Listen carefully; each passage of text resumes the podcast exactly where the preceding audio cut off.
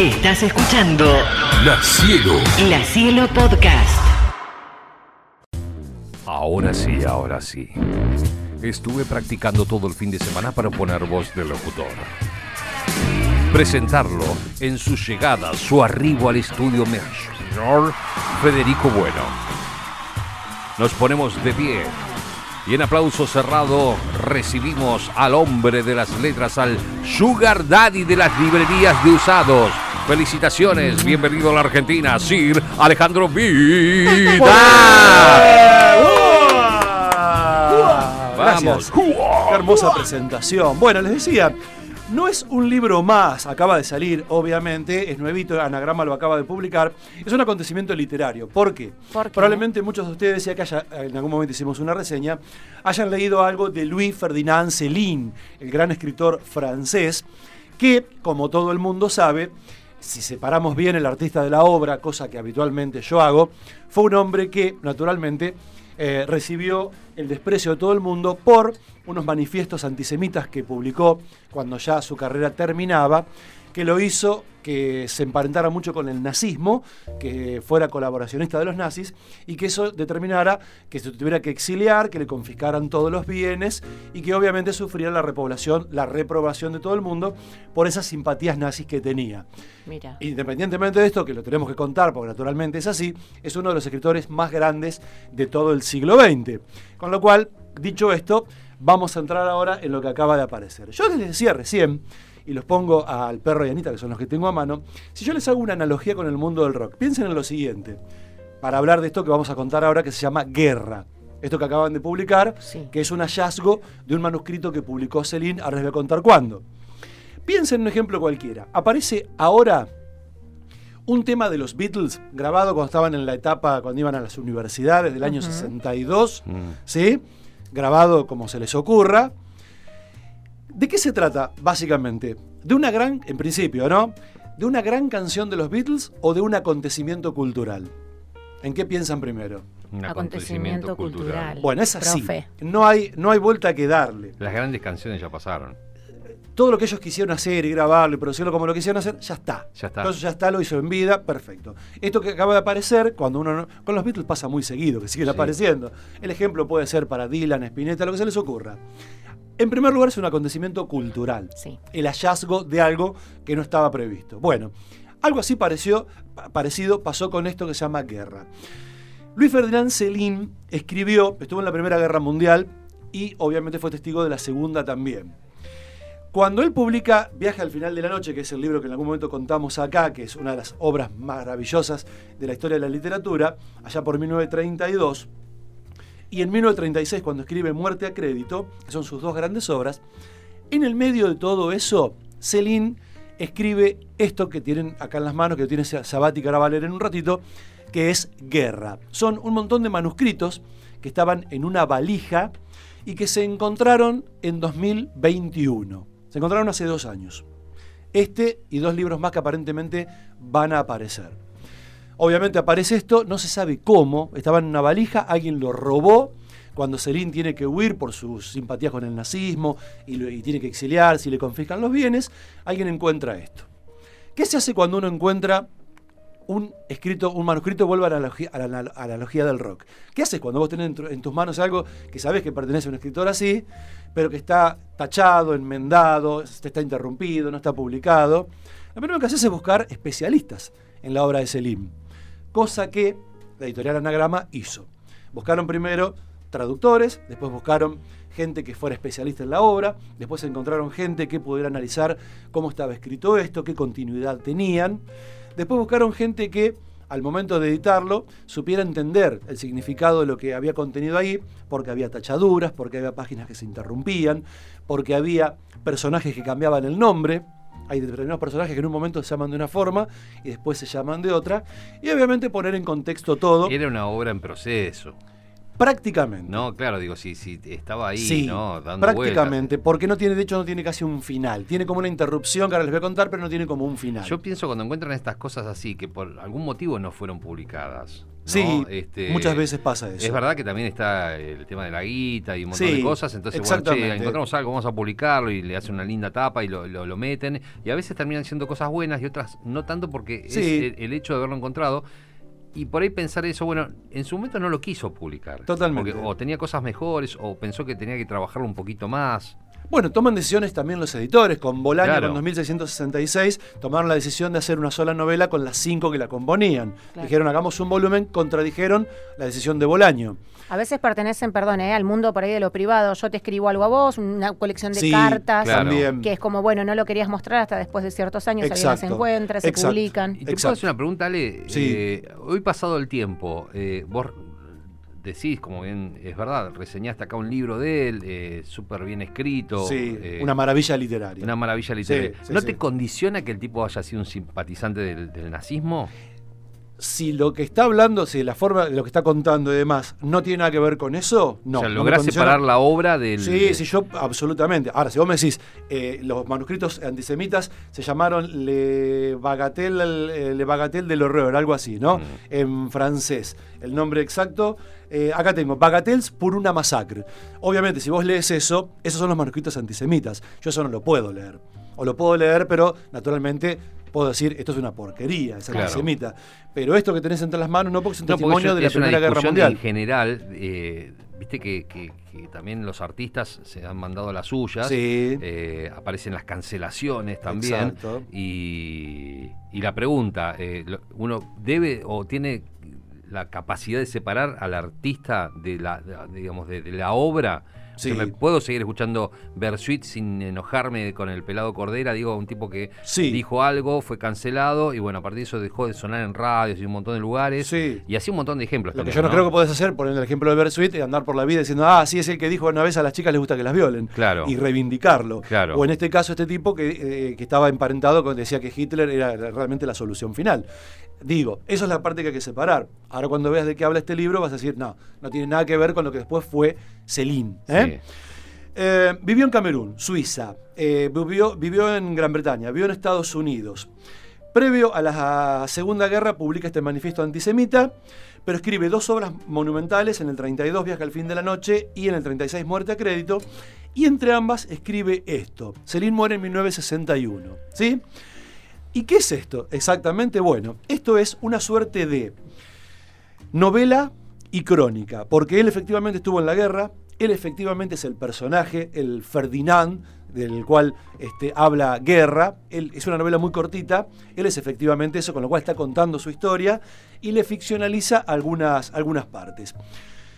El brigadier Ferdinand, Céline, el escritor, es herido en Flandes durante la Primera Guerra Mundial, cosa que efectivamente pasó con la vida de Céline.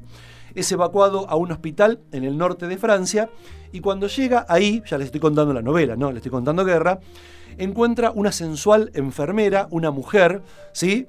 Que, mm, que, bueno, a ver cómo decirlo, ahora vas a leer un fragmento, que mantiene sexo con las personas que están a punto de morir, se los masturba, les hace pasar noches hermosas en el medio del dolor.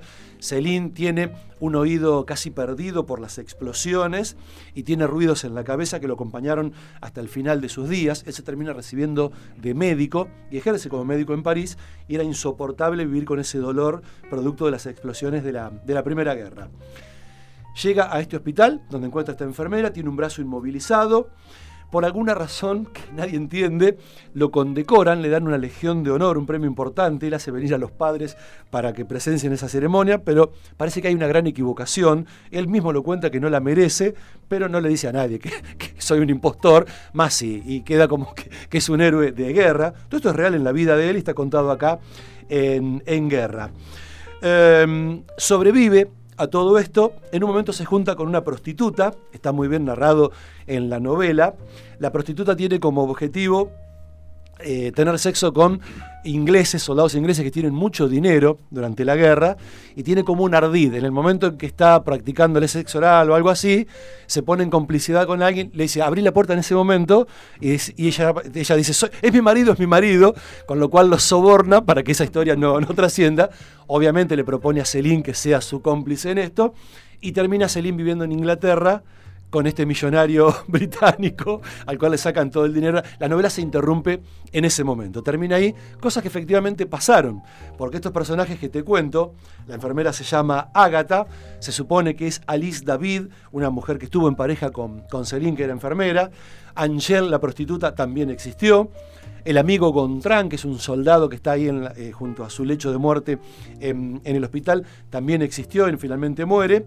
Y hay un oficial médico llamado Meconil, que es el que le opera a Celine de ese brazo inmovilizado, y un poco como que le salva la vida, y un poco que a partir de ahí es que Celine se, se dedica a la medicina y termina ejerciendo como médico, cosa que en Viaje al final de la noche está muy bien contado, son los años de él en París. ¿Sí? Un poco les hice una síntesis brutal. La novela es muy cortita, tendrás, tenés en las manos el libro, eh, más allá de las interrupciones, de los saltos de página y de todo. Hay mucho prólogo también, te aclaro. La novela en sí no consta de todas esas 100, poco más de Sí, 150 y páginas. te diría que son menos porque toda la primera parte está contado cómo hicieron el prólogo, cómo lo elaboraron. Hay algunas fotografías que han incluido del manuscrito para que vos veas cómo él escribía y cómo tachaba, para que la gente sepa, los lectores sepan con qué fue que se encontraron en esa valija con los manuscritos. Es un muy lindo testimonio de época.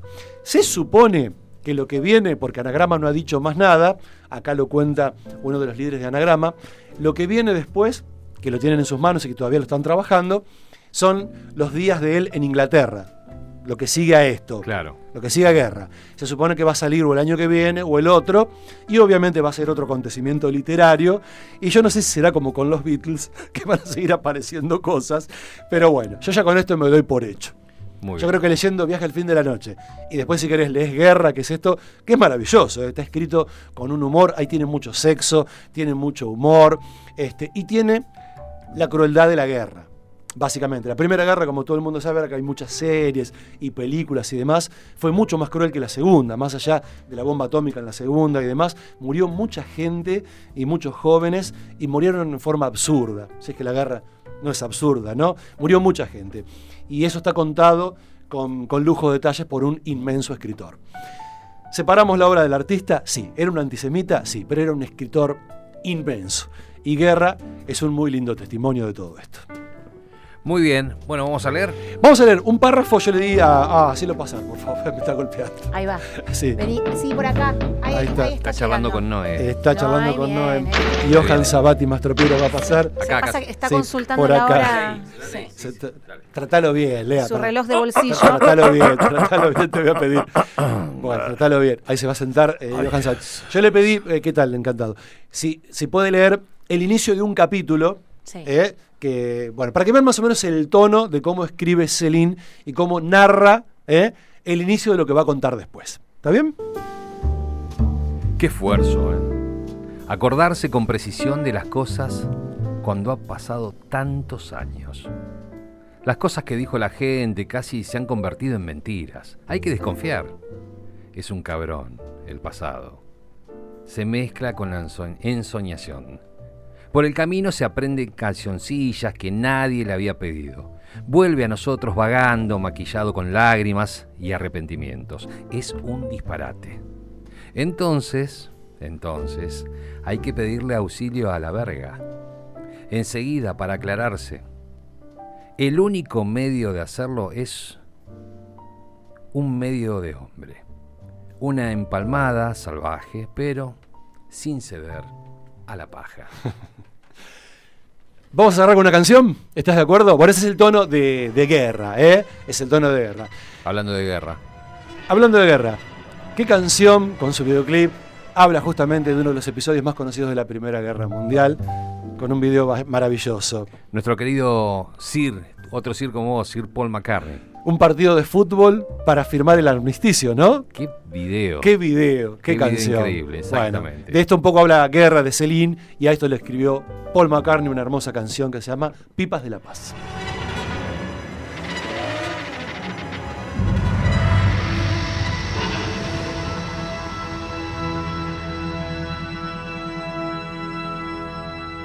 I